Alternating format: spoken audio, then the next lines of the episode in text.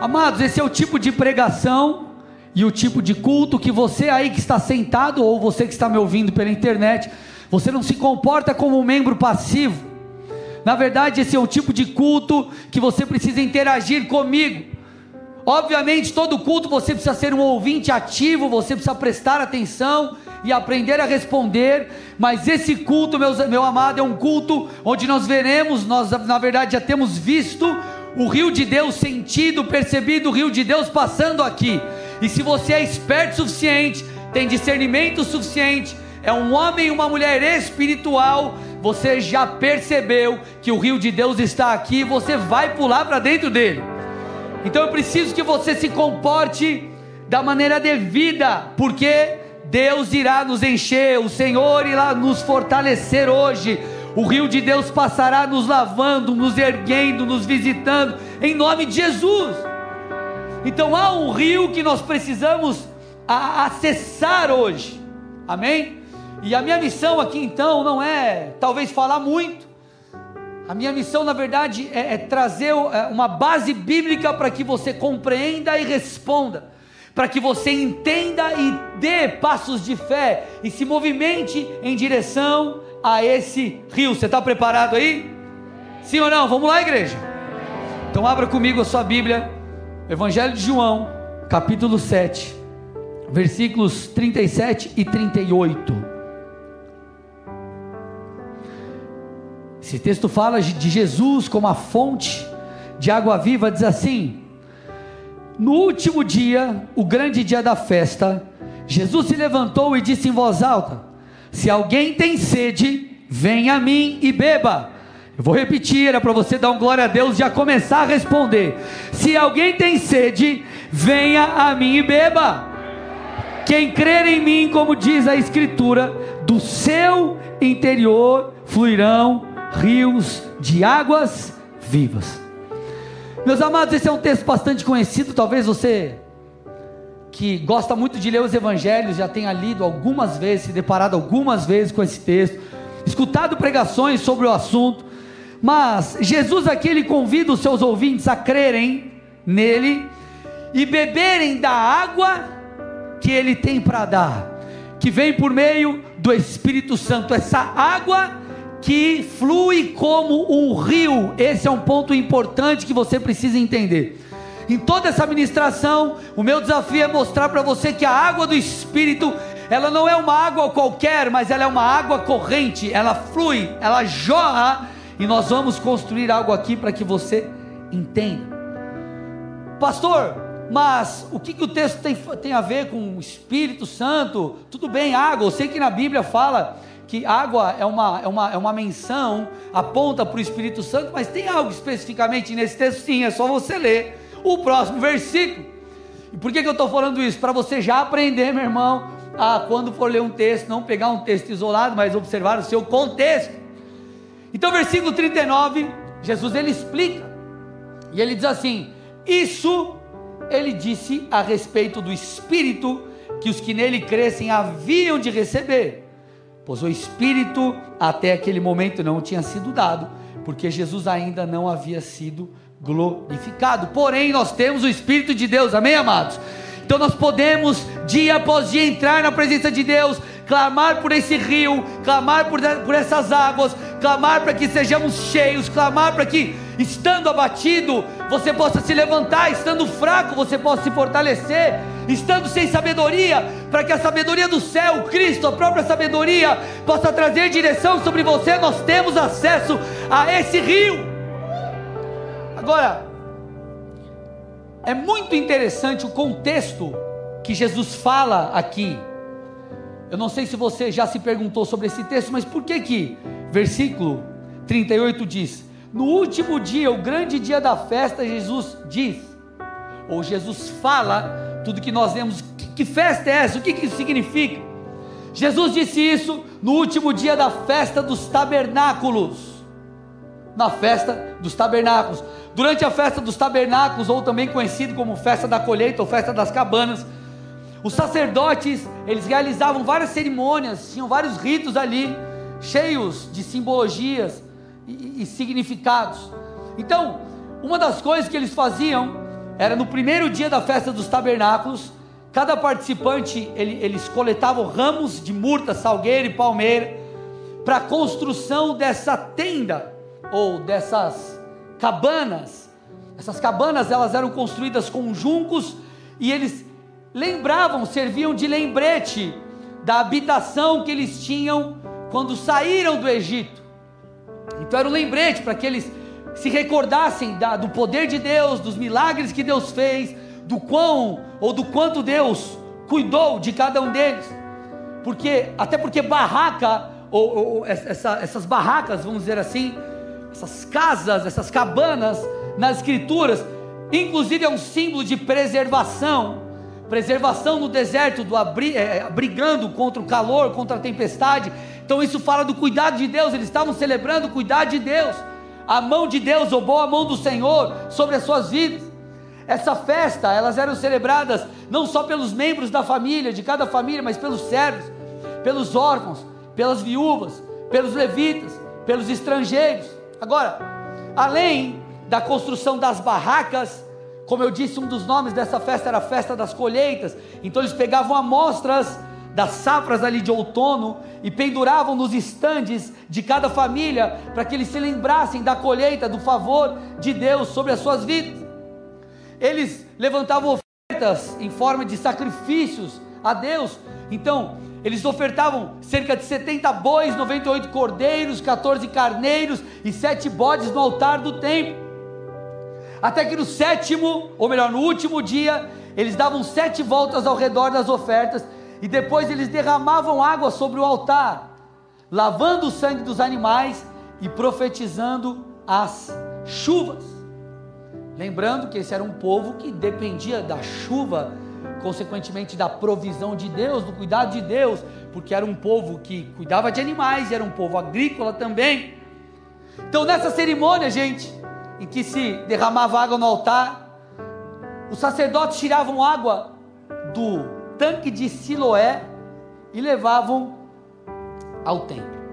Então, ele levava um jarro de água ali, tinha cerca de, de, de mais ou menos um litro, e eles derramavam em torno do altar. Agora, por que, é interessante você entender isso? Porque em Israel as chuvas normalmente param em março, e não chove por quase sete meses, e se Deus não mandasse essas pequenas chuvas, essas chuvas que é a temporânea serôdia, de outubro, ou melhor, chuvas temporãs, que é em outubro e novembro, não haveria safra, gente, lá na primavera, e a fome chegaria. Então, em resumo, através das festas ou da festa dos tabernáculos, era uma das formas deles agradecerem a Deus, obviamente, se lembrarem de tudo que eu mencionei aqui, mas também profetizar, invocar, clamar pela bênção de Deus, para que Deus mandasse água, para que Deus mandasse chuva, porque chuva é sinônimo de provisão. Os fariseus eles acreditavam que depois de fazer as ofertas, Deus enviaria então as chuvas, e essas chuvas para aquele povo representavam, como eu disse, provisão, representavam paz, prosperidade, enfim. Então imagina esse, nesse contexto, essa era uma das principais festas que o povo judeu celebrava. Há quem diga que era a principal, há quem diga, não estou dizendo que era, tá? Então, diante desse cenário, onde eles clamavam por chuva, a chuva era algo extremamente importante. Jesus, sendo Jesus, ele disse: Se alguém tem sede, Jesus era o cara. Então imagina o povo nas festas, o povo agradecendo a Deus, mas também clamando a Deus, dependiam de chuvas, dependiam de água, dependiam de provisão. Então Jesus vem, se manifesta e diz: Se vocês têm sede, se vocês precisam de água, venha em mim, venha.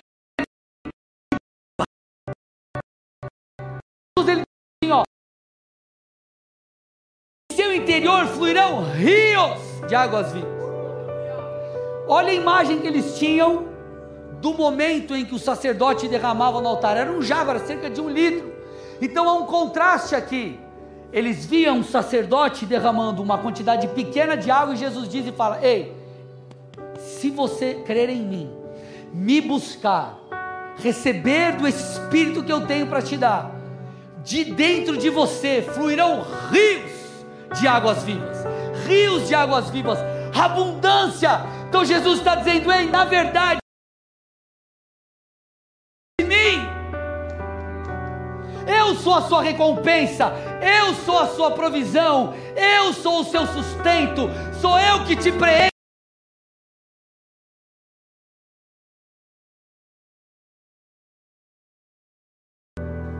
Por isso que nós vemos Jesus falando à mulher samaritana, João 4,10. Ah, mulher, se você conhecesse o dom de Deus, e quem está lhe pedindo água, porque ele pediu para a mulher tirar do poço água, ele diz assim: Você pediria e eu lhe daria água viva.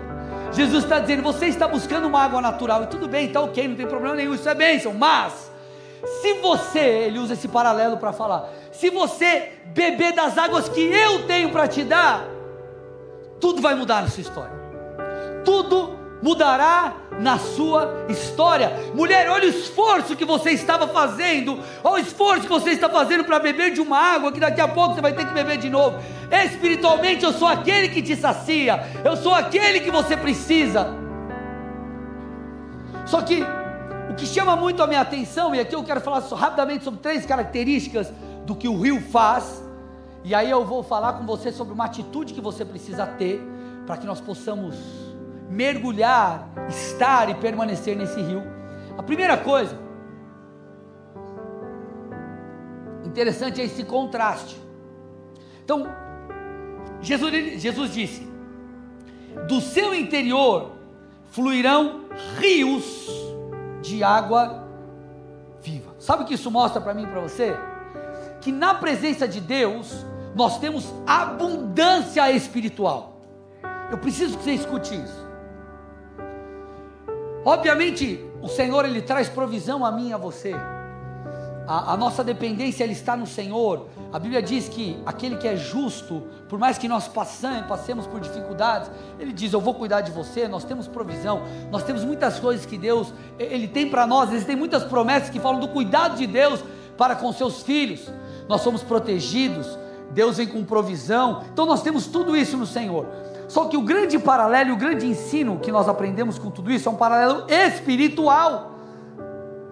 Então Jesus olha para aquela grande festa, eu já disse, vou repetir, onde as pessoas clamavam pela chuva de Deus para que eles recebessem provisão, e Jesus faz um paralelo, ele diz assim: é muito melhor se você estiver em mim, porque estando em mim, de você fluirão rios de águas vivas. Ele está falando de algo que é ilimitado, de uma água corrente, de algo que não para.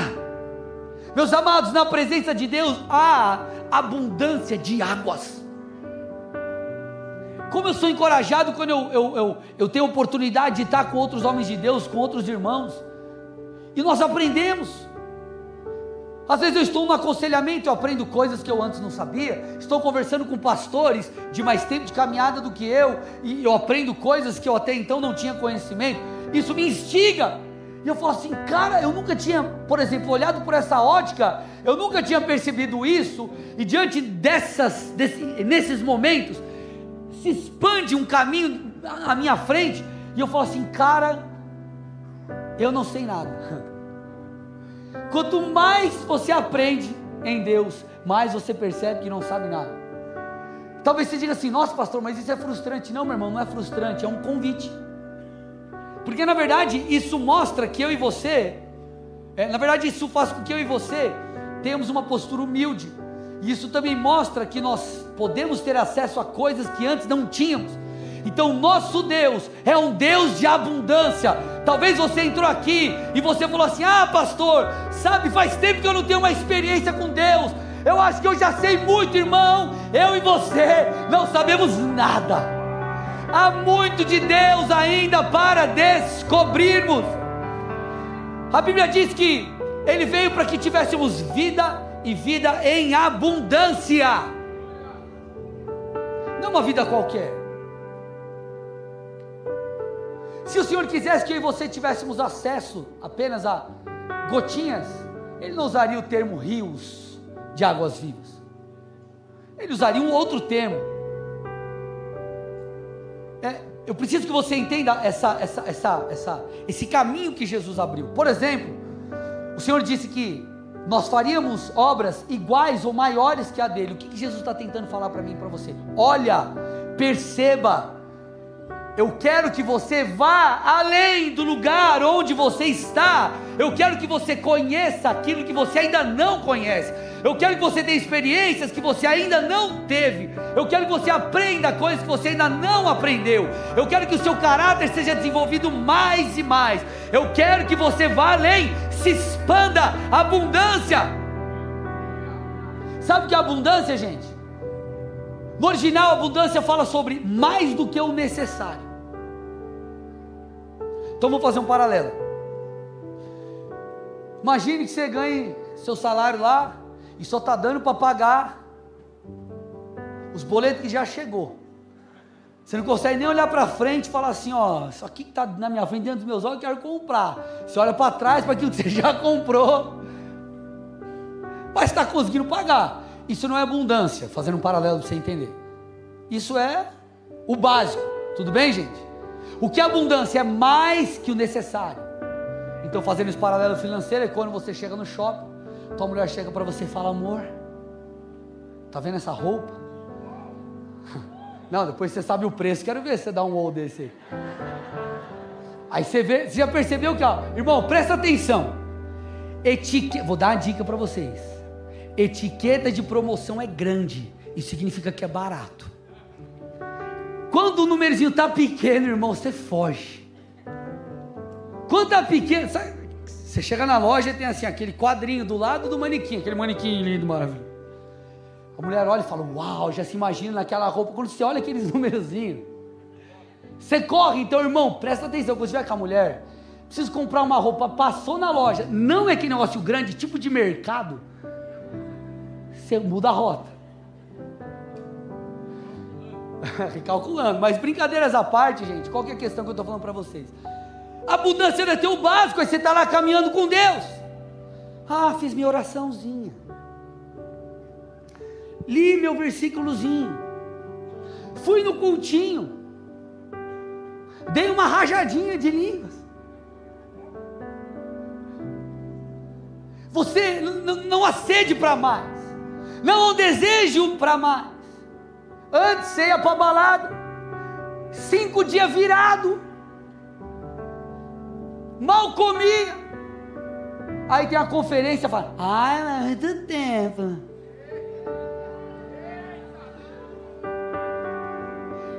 Vai ter a balada lá, não sei aonde, você vai lá para caixa prego, gasta mó grana de gasolina, o ingresso é o olho da cara. Torrar dinheiro com droga, cachaça, irmão. Aí tem a conferência que era 50 parcelado em 3, sem juros. Né? Tá. Sai aqui, vai comer um dog. Você vai ver contar um dog top. Contar um dog bom aí, mais ou menos. Bom, bom, irmão. Não é aquele dog que é um terço de vina, três batata palha e um ketchupinho do McDonald's, aquele pequenininho assim. Oh, que 40, que dog é esse de 40 conta? Rapaz do céu, guerreiro. Ah, meu Marcelo. Ah, no Batel é 40. Ah, tá, entendi. Ah, no Auau, no Auau é 40. Não, vamos lá, um dogão top. Duas vinas, pá, quanto? Trintão. Com... Trintão, com bebida ou não? Não, mas lá, lá, lá, lá no esquema onde você mora, lá no Alphaville. Quanto que é? Trintão. Mas caprichado, Schneider. Não é aquele doguinho de. Ah, trintão. Você come um dog, irmão, hoje, à noite. Tem uns que mandam dois para dentro, né? Olha pro irmão do lado e fala: Eu você.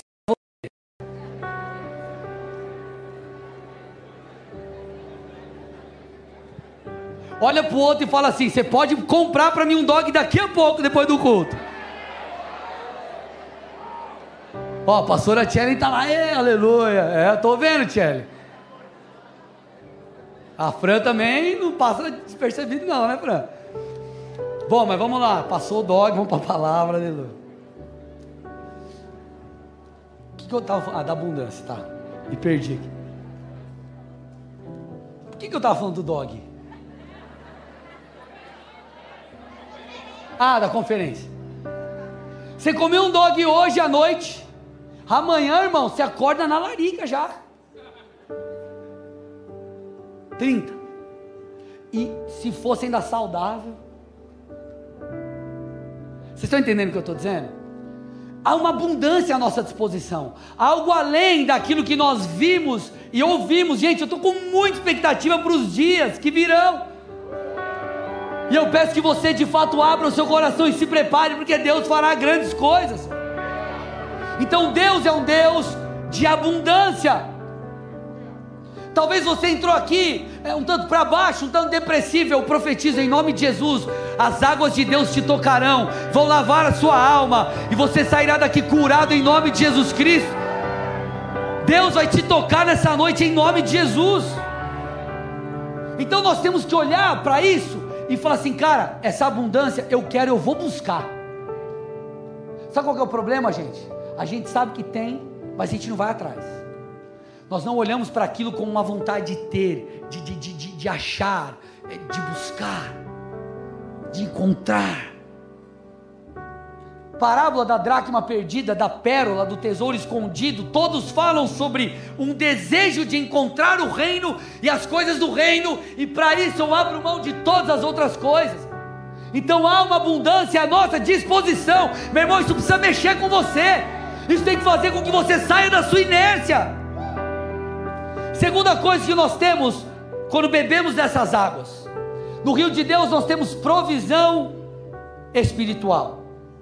O que é provisão espiritual? Provisão espiritual é alimento, mesmo quando você não sente nada. Amados, nós temos que buscar abundância, óbvio, com certeza. Deus vai te tocar muitas vezes, sim, só que nem sempre você vai sentir algo. Agora, independente de você sentir algo, quando você vai até Jesus, você recebe daquilo que Ele tem para você. A Bíblia diz: nem só de pão viverá o homem, Mateus 4,4, mas de toda palavra que procede da boca de Deus. Jesus é o pão vivo que desceu do céu. Isso fala do maná. O maná ele era buscado todos os dias pelo povo judeu salvo no sexto dia, que eles pegavam por dois dias.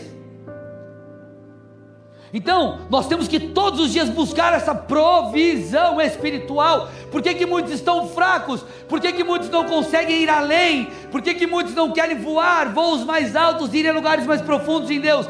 Porque eles não fazem nem o básico. Vou fazer um paralelo aqui. Adianta você chegar lá, você vai lá no YouTube e fala, escreve assim: treino de peito.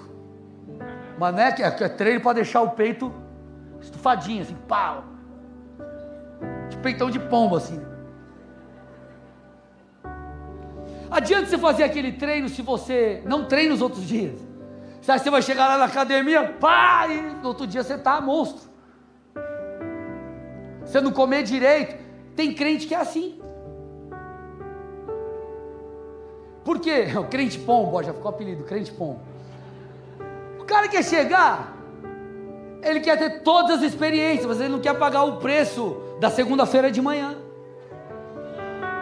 Ele não quer pagar o preço de pracelo. Ele não quer pagar o preço do arroz e feijão, irmão. Deixa eu te falar. É todo dia que você tem sushi em casa para comer? É? Ô glória! Chama nós um dia. Mas todo dia você tem lá a comidinha. E é isso que te faz crescer. É isso que te faz forte. É isso que te faz desenvolver.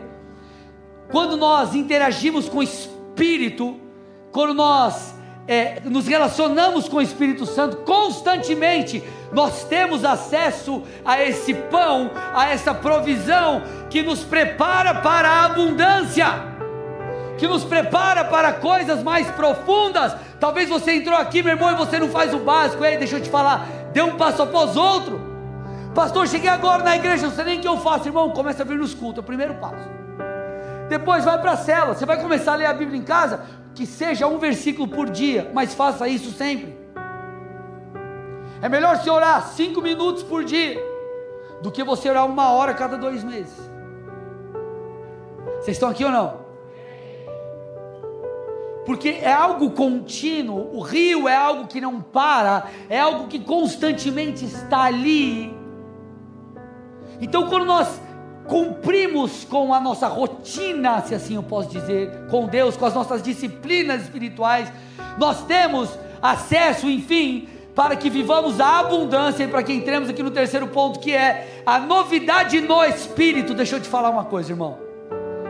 Uma das coisas que mais chamam a minha atenção quando nós falamos do rio de Deus é que você olha para um rio e você acha que ele é o mesmo, mas na verdade ele não é. Quando você chega aqui e você olha para uma piscina, é a mesma água que está ali, a água ela só é tratada, mas é a água que está ali, que fica ali. Quando você olha para o rio, você olha, nossa, esse rio, todo dia eu passo aqui para ir trabalhar, tem esse rio aqui, por exemplo. Parece que é o mesmo, mas nunca é a mesma água que está ali. Nunca é a mesma água que está ali.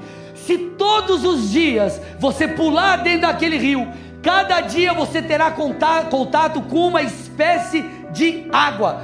As águas que estão ali hoje não são as mesmas que estavam ontem. As águas que estarão ali amanhã não são as mesmas que estavam que, está, que estão hoje.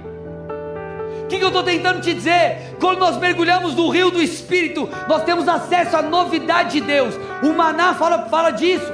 Todos os dias você vai e você pega um alimento, mas cada dia é um alimento novo. Parece o mesmo, mas não é, é um alimento novo. Você lê uma parábola hoje, daqui três meses você lê ela de novo. Deus vai te mostrar coisas que você antes não sabia.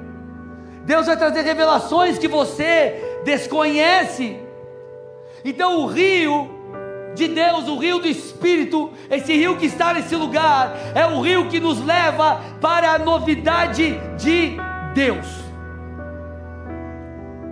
A palavra rio no original grego, ou rios, fala sobre essa água corrente, sobre inundações, essa água que transborda, que é abundante.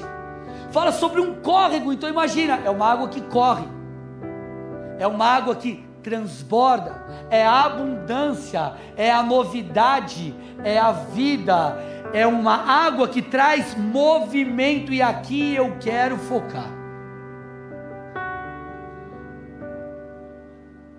Uma das características do rio de Deus, e uma das características daquele que está nesse rio, é movimentar-se, é mexer-se, é fazer algo, é não ficar parado. Eu acabei de ler aqui com você, rio no grego. Na verdade, rio também no hebraico. Fala sobre água em movimento, sobre água corrente. Então, se nós queremos a abundância de Deus, se nós queremos provisão espiritual, se nós queremos novidade no espírito, nós precisamos nos movimentar. Sabe onde talvez esteja o erro? O teu erro ou o erro de muitos? Pessoas que pararam de se movimentar em Deus. Pessoas que pararam de orar, pessoas que pararam de ler a Bíblia, pessoas que pararam de vir o culto, pessoas que pararam de congregar, pessoas que pararam, meus amados, de servir a Deus, pessoas que pararam de sonhar os projetos de Deus, pessoas que pararam de se movimentar. Não apenas externamente, mas interiormente. Não há mais desejo, não há mais fome, não há mais sede, não há mais ação, só há paralisia. Eu quero mostrar vários textos para vocês, e eles, as histórias se divergem umas das outras, mas o conceito nós vamos aprender em todos eles. Se nós queremos a abundância, ou vamos começar, se você quer a provisão, se você quer a novidade e a abundância, você precisa se manter em movimento. Vocês estão comigo ou não? Você precisa se mexer. Abra comigo Atos 3, versículos 1 a 7.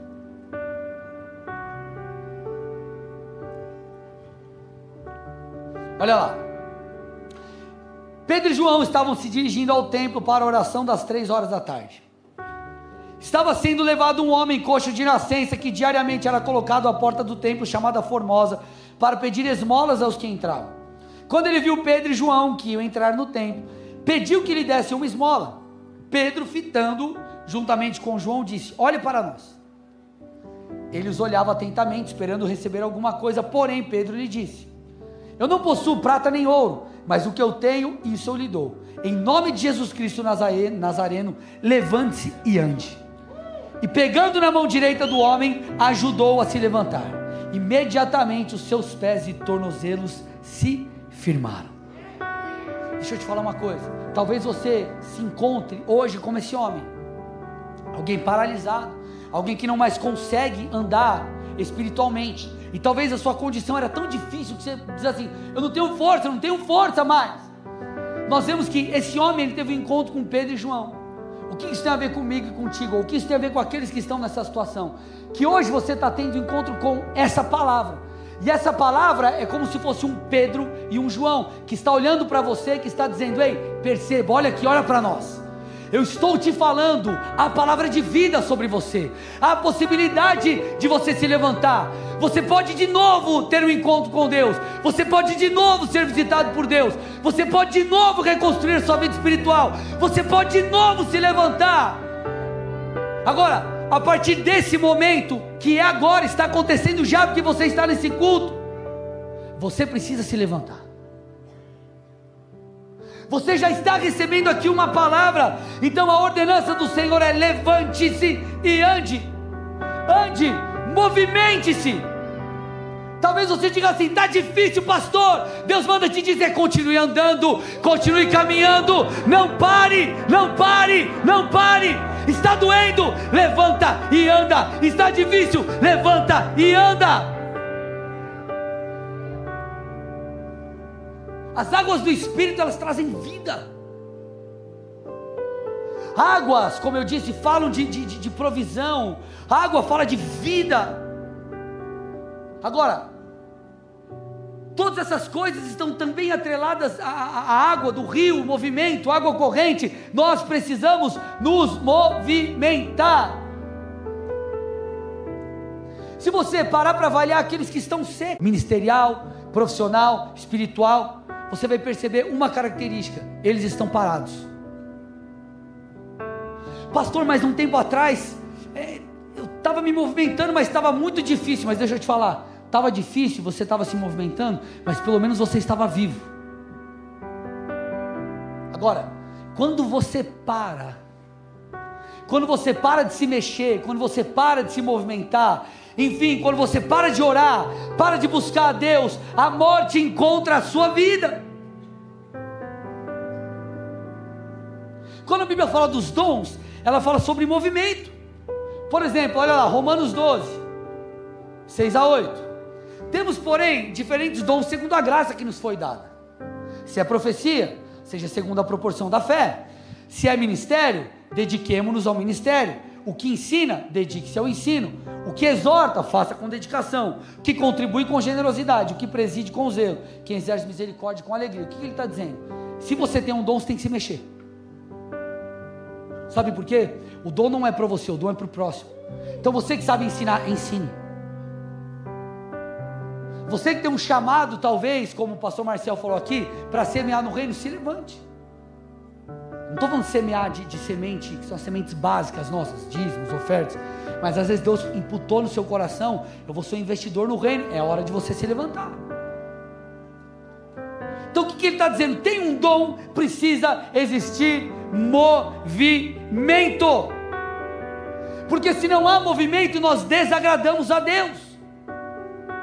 Vai lá para a parábola dos talentos, você vai perceber isso, Mateus 25. Olha o que o texto diz. Mateus 25, 24 e 28. Chegando por fim ao que tinha recebido um talento, disse: Sabendo que o Senhor é um homem severo, que colhe onde não plantou e ajunta onde não espalhou, eu fiquei com medo e escondi. Parou. Não teve movimento. Estagnou. Aí olha o que o texto continua dizendo. O Senhor então respondeu: servo mau e preguiçoso.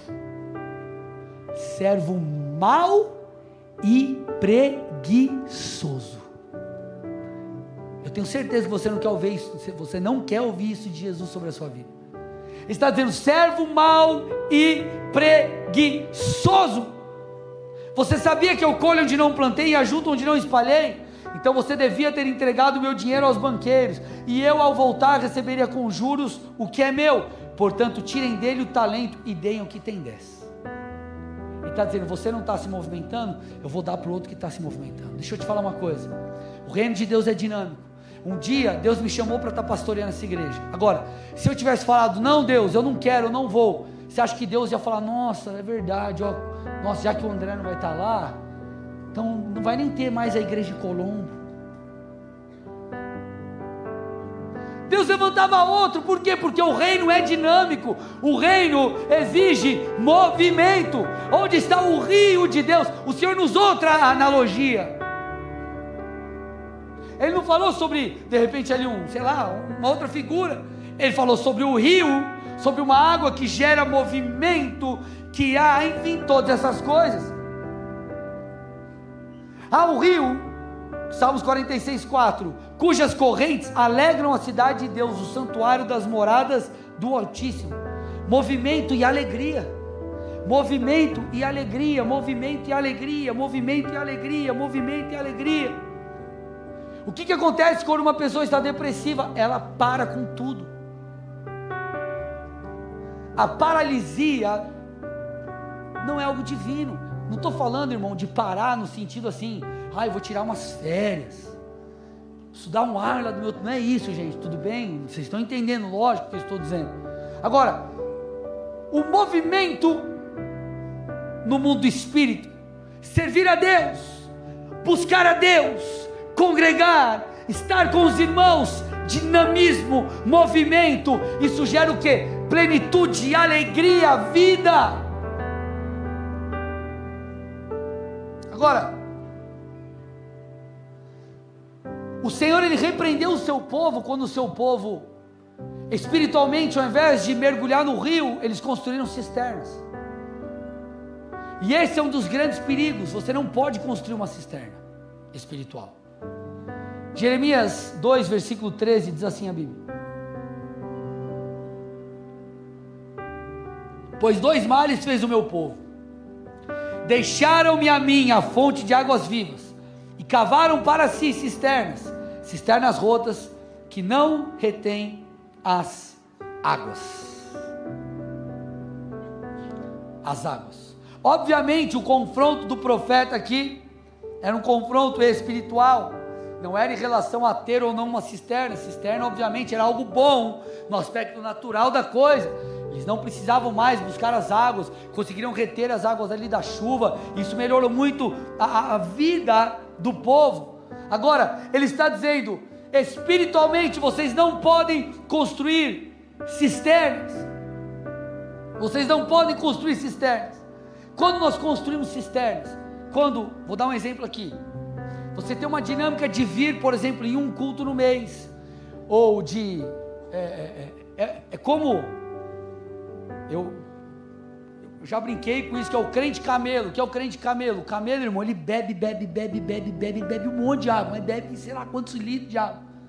E ele fica um, um tempão sem beber. Tem gente que é, é o crente camelo. É o crente que constrói cisterna.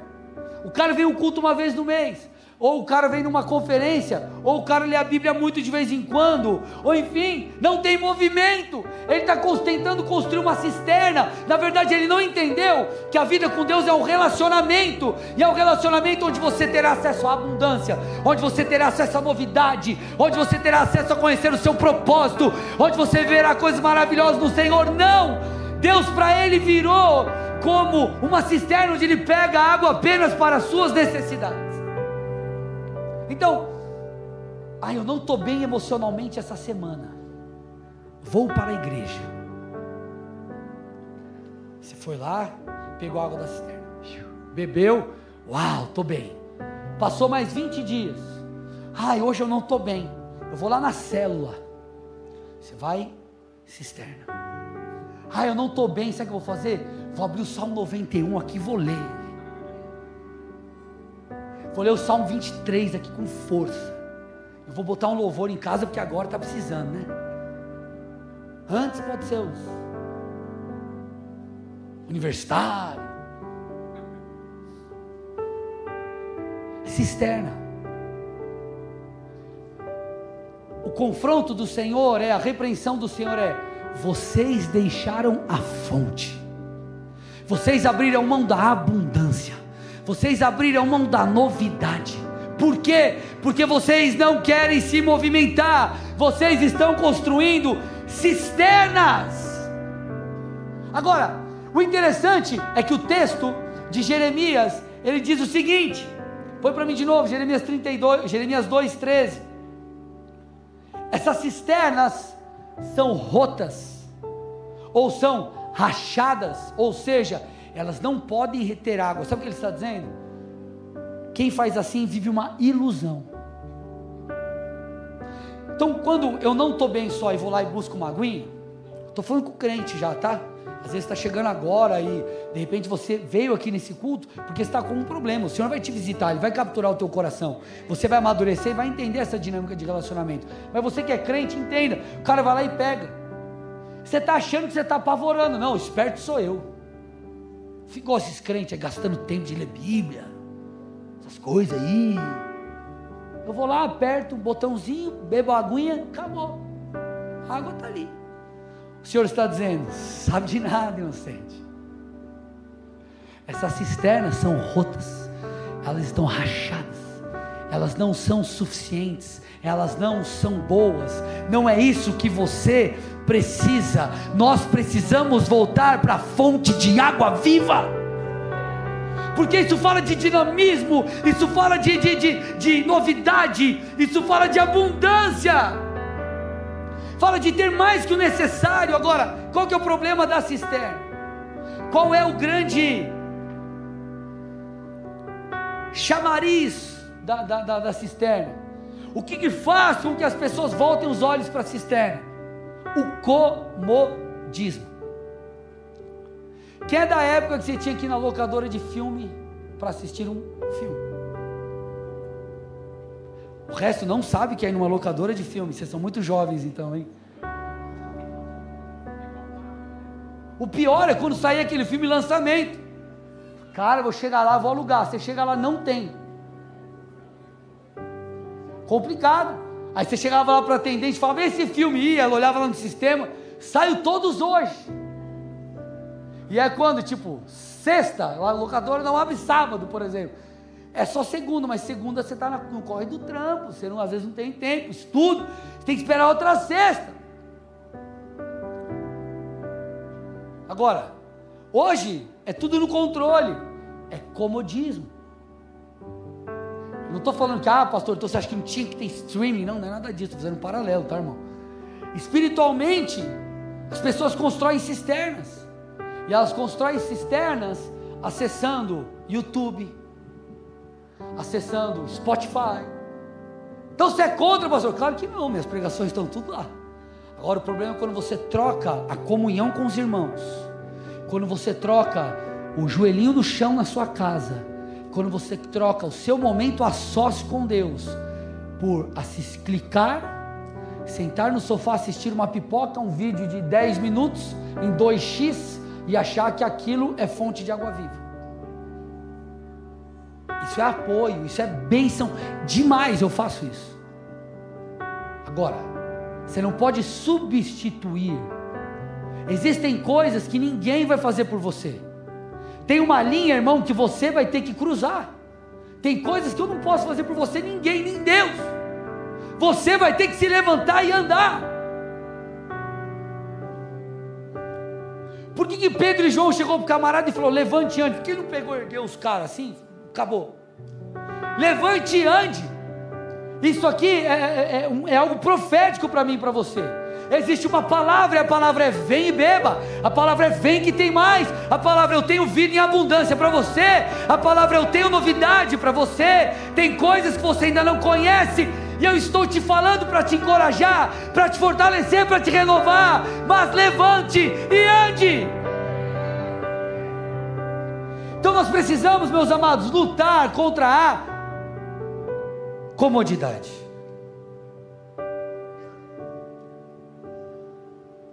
É mais fácil ficar em casa do que vir para o culto quando está cansado. É mais fácil não ler a Bíblia quando, sei lá, você quer assistir alguma coisa. Não estou dizendo que você não pode, o que eu estou dizendo é: existem momentos que você sabe que você deveria estar com Deus, e você não estava, e você não esteve. Então o problema é a comodidade. Deixa eu te falar uma coisa, irmãos. Por mais que nós tenhamos muitas facilidades hoje no meio cristão, nós não podemos optar pelo caminho mais fácil. Não existem atalhos na vida com Deus. Olhe para o mundo do seu lado e diga: não existem atalhos na vida com Deus. Olha que interessante, Tessalonicenses, 1 Tessalonicenses 5,19. Não apaguem o espírito, mantenha a chama acesa. Quando você vai para a figura do holocausto, isso é claro. Levítico 6,9: ordene a Arão e a seus filhos, dizendo: essa é a lei a respeito do holocausto. O holocausto ficará sobre as brasas do altar toda a noite até pela manhã, e o fogo nunca pode ser apagado. É, é, essa oferta de holocaustos, ela tipificava, porque ela era sombra daquilo que aconteceria no novo. Ela tipifica o que? Um coração em chamas, ela tipifica, por isso que a oferta queimada, tudo que estava no altar era queimado. Tudo era queimado, por quê? Tipifica é, o fogo que consome, tipifica a paixão, a devoção, e ele está dizendo: preste atenção, porque o fogo não pode ser apagado as cinzas têm que ser tiradas, o sacrifício é colocado de novo, mas o fogo não pode ser apagado. E essa é uma isso fala da novidade de Deus. Porque a cada dia algo ia sobre o altar, a cada dia algo novo ia sobre o altar. Todos os dias a cinza era tirada. Cinza é aquilo que se consumiu no passado, são as velhas experiências. Então o Senhor está dizendo: mantenha o seu coração queimando, mantenha colocando no altar a sua vida. Remova as cinzas, esqueça o que já foi, porque eu tenho coisas novas para você. Aleluia! Se é para Jesus, dê uma salva de palmas.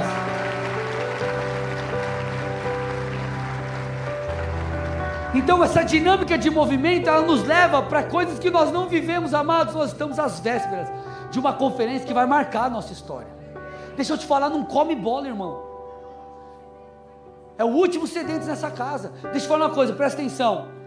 Presta atenção, presta atenção. Escute o que o papai está falando aqui. Chegou na semana, nossa pastor, mas tive um monte de correria, de loucura, de coisa arada, e me deu um desânimo na semana do evento. Irmão, é o demônio tentando te parar. Agora você vai ser um frango espiritual ou um crente tocha? Hã? Chuta a cara do capeta e vem, irmão. Escute o que eu estou te falando batalhas espirituais acontecem. Sabe por quê? Satanás não quer que você saiba disso, 2 Coríntios 3,18. Mas todos nós com o rosto descoberto, quebrantado, em humildade, em arrependimento, sem falsidade, refletindo como espelho a glória do Senhor, nós somos transformados de glória em glória na mesma imagem como, como pelo Espírito do Senhor, é de glória em glória, é um nível após outro, é um passo após outro, é uma revelação após outra. Por isso, hoje, nessa noite, você vai deixar de ser um crente que constrói cisterna e você vai mergulhar no rio dinâmico de Deus, para que você, dia após dia, tenha sua comunhão com Deus, dia após dia, mantenha o seu coração queimando no altar, porque o Senhor tem coisas novas para mim e para você. O Senhor tem revelações frescas, é de glória em glória, é de glória em glória.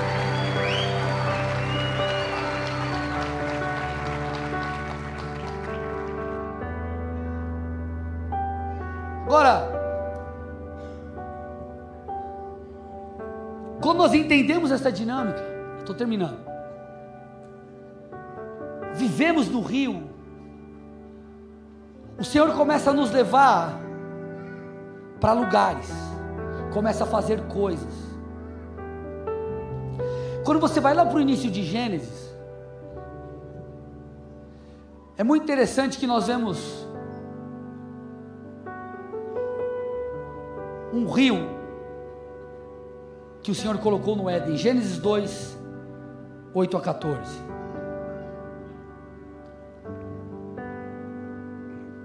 Um rio que tinha quatro braços, quatro afluentes.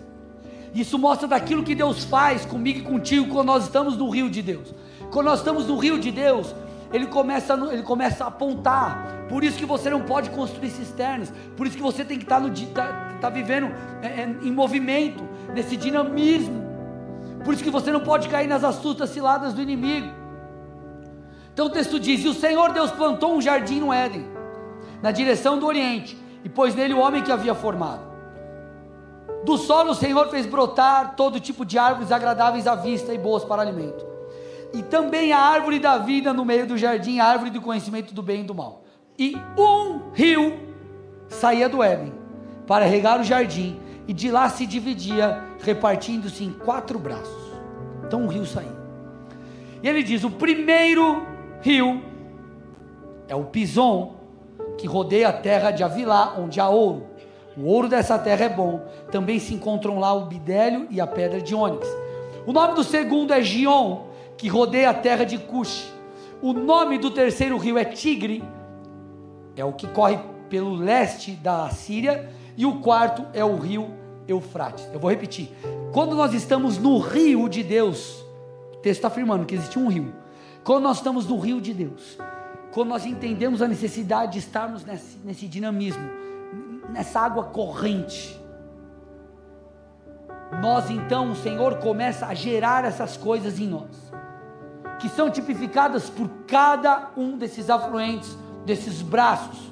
Então o texto fala que o primeiro rio é o rio Pison.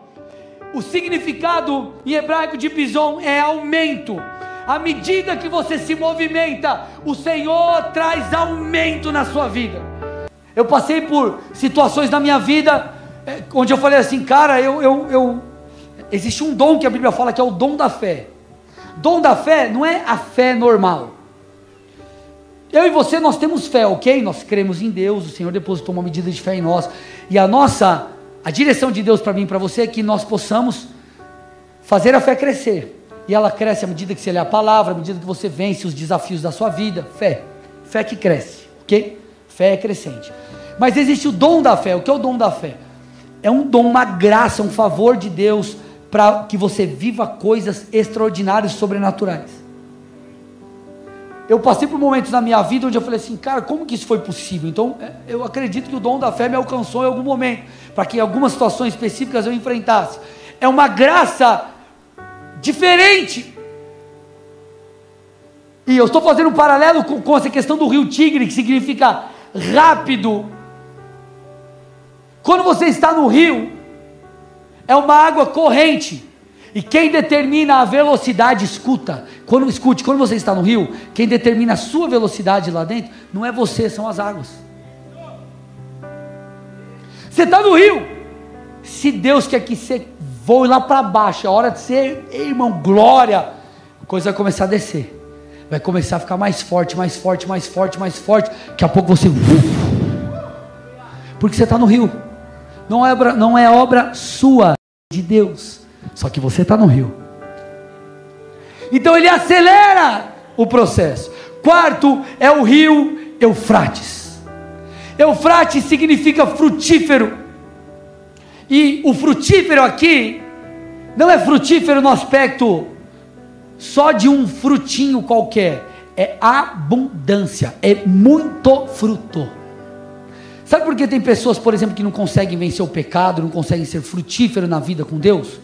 Porque não estão conectados com Deus. Jesus disse: Se você estiver conectado em mim, que sou a videira, você é um ramo, o poder não vem de você, o fruto que sai de você vem de mim, na verdade. Então a desconexão impede você de ser frutífero. Agora, quando, irmão, você está no rio, ah, irmão. Quem que já teve a experiência que você pregou uma, um dia que você pregou uma palavra, você falou, cara, essa palavra é ruim. Já teve culto que eu saí frustrado. Aí vinha alguém e falava assim para mim: Nossa, pastor, que palavra! Falei, Aleluia. Acho que ela ouviu os meus lamentos. Quando você está no rio, escute. O fruto é natural. O fruto é natural. Você tem as suas renúncias, mas é algo natural. O rio, essas águas que te lavam, essa, a Bíblia diz que nós somos lavados pela água da palavra. Então a nossa mente é transformada, o nosso coração é transformado, os nossos desejos são transformados e você passa a frutificar. Você passa a, a derramar a sua vida no altar. Antes os seus desejos eram os teus sonhos, que eram sonhos diferentes que Deus tinha para você. Então o seu coração move de direção. Por quê? Você passa a ser frutífero aqui porque você está no rio e o rio determina o curso das águas. O rio determina o curso daquele que está dentro dele.